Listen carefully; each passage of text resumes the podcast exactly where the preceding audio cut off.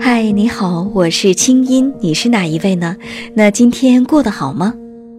武志红，著名心理专家、心理专栏作家，清音对话武志红，一起聊聊中国式的情与爱，请听第十九集《面子对中国人为什么这么重要》。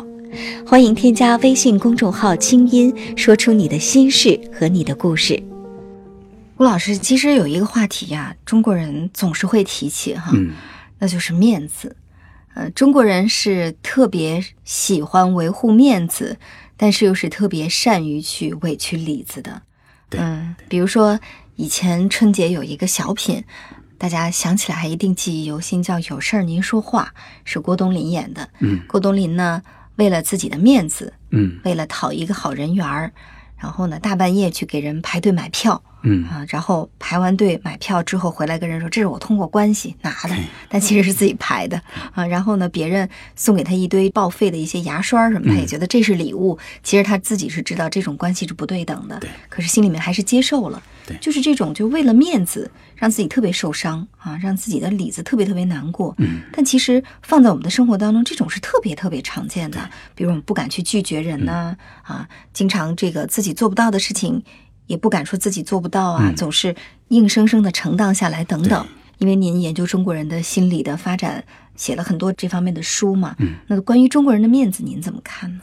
咱们也是先从大的来讲，从理论来讲，无论是国内的心理学家还是国外的心理学家，他们在研究中国人的心理的时候，都把面子心理列在第一位。就是最重要的，对对对，嗯这是最显而易见的。对其实我认为这也是一个，当然你可以说最重要，但是它是一个表面的东西，就是最显而易见的。嗯嗯，这个面子到底是什么？它就是脸吗？它代表什么？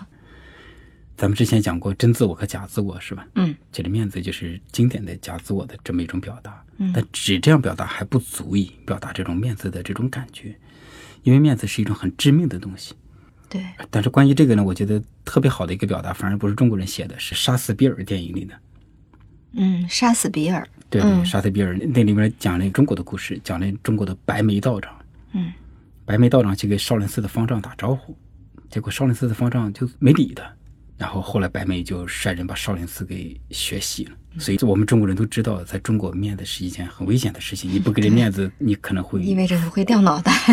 对可能会非常惨。嗯那如果讲到这儿，你看我讲一个，就是刚才这个故事，讲一个很小的故事啊。你看，我们就讲到有一次我开课，我一个好朋友啊，他来上我的课，然后之后有半年他没怎么理我，为什么呢？我都不知道，因为我是一个人际交往上我是希望事儿少一点的，所以他半年没理我，我都不知道。结果后来他实在忍不住了，他说：“吴老师，你知道吗？我对你很生气。”哎，我说：“哦，我真不知道，你现在告诉我才知道。”嗯，他说：“在课上你让我很生气，你知道吗？”我说：“我真不知道我哪儿惹着你了。”后来他对我说：“他说课间先有一个同学过来找你提问，我就作为第二个在旁边等着。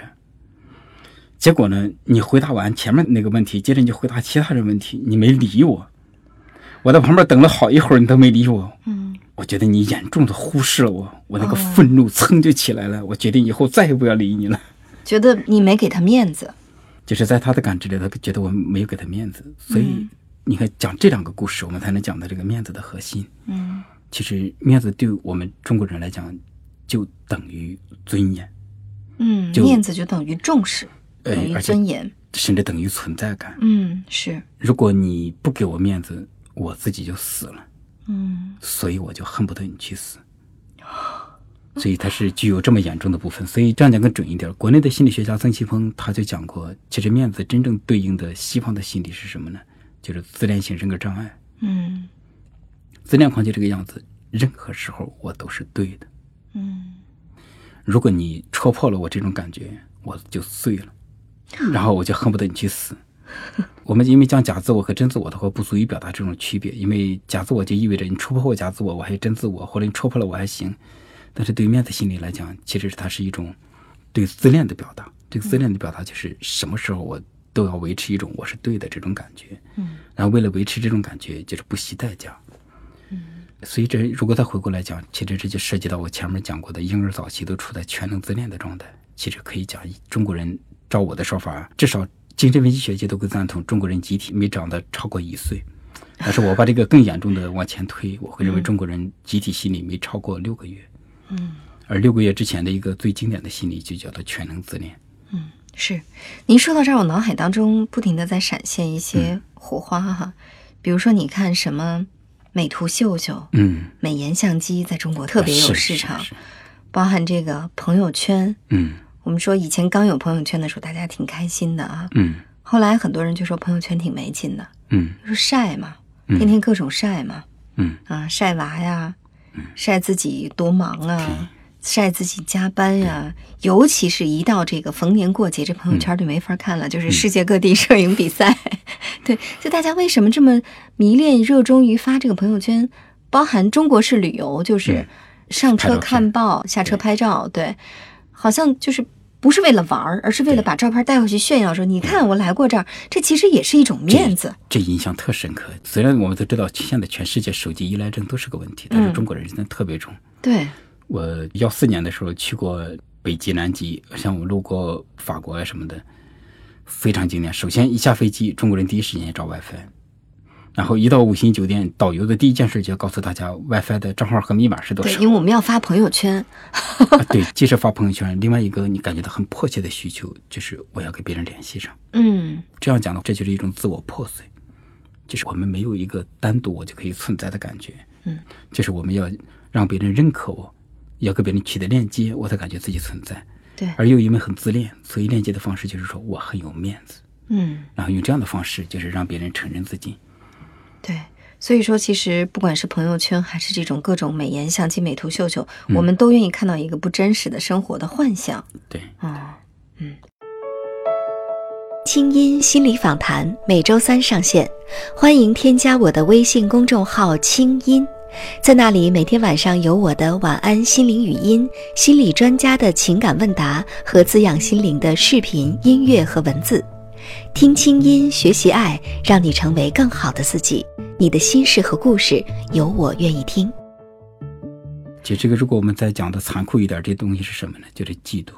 嫉妒。嗯，我们愿意制造嫉妒，我们也愿意嫉妒别人。对，这个嫉妒就是我要是值得大家嫉妒的那个人，所以呢，中国人价值观都建立在这个之上，我要大家都想要的，但是我要比你多一点儿。嗯，但中国人有这样的危机感，你也不能要太多，要太多的话，别人就恨不得杀了你，你远远超出别人之上，这不行。所以最好是你得了八分儿，我得九分儿；你得九分儿，我得十分儿，哎，这样就行。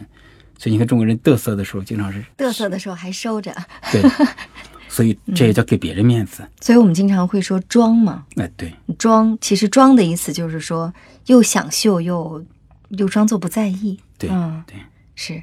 所以说，其实攀比嗯。也是由于面子而来。对，就是攀比和面子联系在一起，就是说嗯我们讲面子，其实还仍然得说是个表面的东西，嗯核心就是嫉妒。对，而且中国人的这个嫉妒呢，还和通常讲的嫉妒不一样。我们讲通常嫉妒是讲男女关系里的这种性的嫉妒，嗯，但中国人的嫉妒，我把它称为叫做原始嫉妒。嗯，怎么理解？原始嫉妒是什么呢？世界上所有的好东西我都要有，我要独占一切。但是有原始嫉妒的人，同时有另外一种恐惧，我就会深深的感知到，比方说你如果比我强，你各方方面面都比我强，我就恨不得你去死，我就嫉妒死你了。所以当他处在那种我比你强的这个位置的时候，他又知道，如果自己压别人太厉害，他就担心会被别人嫉妒的要死。所以中国人就是绕着弯的、委婉的说：“哎，哎，我就比你强一点点，你不要太在意啊。实际上你也很多优点，实际你的优点没有我强。所以这就构成一种非常微妙的东西。所以中国人一般都是委婉的、含蓄的表达：“我比你强一点点。对，而且大部分时候做很多事情，他不是在意的是这个事儿，嗯他是在意说，哎呀，别伤了和气，对”别伤了面子对，互相给个面子，这事儿就算过去了。对这中国人经常说这话。对因为这个面子，这也是那个画皮。嗯你看，就是画皮，它的里子是个鬼，它外面就要披上一个，它是个美女。嗯你不能戳了人家面子，戳了面子，里面的鬼就出来，直接要了你的命。嗯，所以我们都知道，在中国人交往的时候，你要给别人面子，你不能压别人太厉害，否则这事儿就很惨。是。但是我们说，因为我们的访谈更多还是很多九零后在听哈、嗯那现在九零后呢也会有另外的一个做法，就是说我们观察他们好像其实不是那么重视面子，嗯他们甚至根本不重视别人感受，嗯就只重视自己的感受，嗯，嗯，那这是不是成长了？哎，我觉得这至少比过去要好一点嗯啊，就是说不用太在乎那么多，而且通常当他不在乎别人那么多的时候，同时也意味着他对别人那个这种嫉妒也会减轻一些。嗯就是，但是同时是可能仍然是一种切掉链接的这种感觉，是吧？他就活在自己的世界里，对别人不感兴趣。对而且通常难免会有这么一部分，世界上所有的好东西我都应该有。嗯是就你比方说什么卖肾买这个卖 iPhone 卖 四是吧？就是就也确实是非常多，这里面就藏着一种信息，别人有的我也都得有，而且我不能比别人差，否则我就感觉自己要去死。但同时我要对你们表达一种感觉，我根本就不在乎你们。对。但是所以其实这也是另外一种装。对像我看到我我我感觉九零后是这样的哈，他们的这种呃特质呢特别明显，就是一方面讨厌别人装，嗯谁也别装，宁愿用一种比着说脏话什么的来表示说我很潮，我不装，我我不喜欢假正经。但是从另外一个角度呢，就说又非常的希望自己有装的技能，可以不然不会有什么新技能 get 呀等等哈。现在的好多的 A P P，呃，它抓住的就是这个九零后特别想装的这个痛点，想秀的这个痛点。嗯是。那呃，说到这个面子，我们最后可以再来说一说呢，我们如何才能有一个不是画皮的一个怎么讲，就是不让面子来伤到自己，怎么做呢？哎，所以这是非常不容易的一点。真正的尊严感，其实就是自我价值感。咱们前面谈过，就是成为你自己，是吧？嗯如果你真的有了这种自我价值感，有了这么一种存在感，你就有了里子，你就对面子没有那么重视。嗯但我觉得这是非常非常不容易的部分，嗯就是特别是作为一个成年人，如果你这个自我非常脆弱，真的是很不容易。嗯，那最好的方式也最容易的入手就是培养孩子，嗯培养孩子，我们要真的很好的去爱自己的孩子，而且一定要知道，孩子其实是非常非常非常的脆弱，他很敏感，我们必须认可他，夸奖他，就给他爱，而且这个爱就是和他在一起有很多链接。嗯就是有一有一次那个中央电视台，我都忘了哪一年，他们春节联欢会说的说，爱我就是夸夸我，爱我就是抱抱我，爱我对，就一是个。一个小孩子唱的歌，对对对对嗯对，我觉得其实如果我们做父母的能够有意识的对孩子这样去做，那孩子的里子要会好很多。嗯，是，也就是说，当你真正让他觉得他是有价值的，嗯他自己内心觉得是有价值的，而且这个价值感不依赖于外在评价的时候对，面子对他就没有那么重要了。对对。嗯，是。好，那我们下次接着聊。清音心理访谈，清音对话武志红，中国式的情与爱，下周三继续为你播出。也欢迎你关注武志红的微信公众号“武志红”，我们下次见。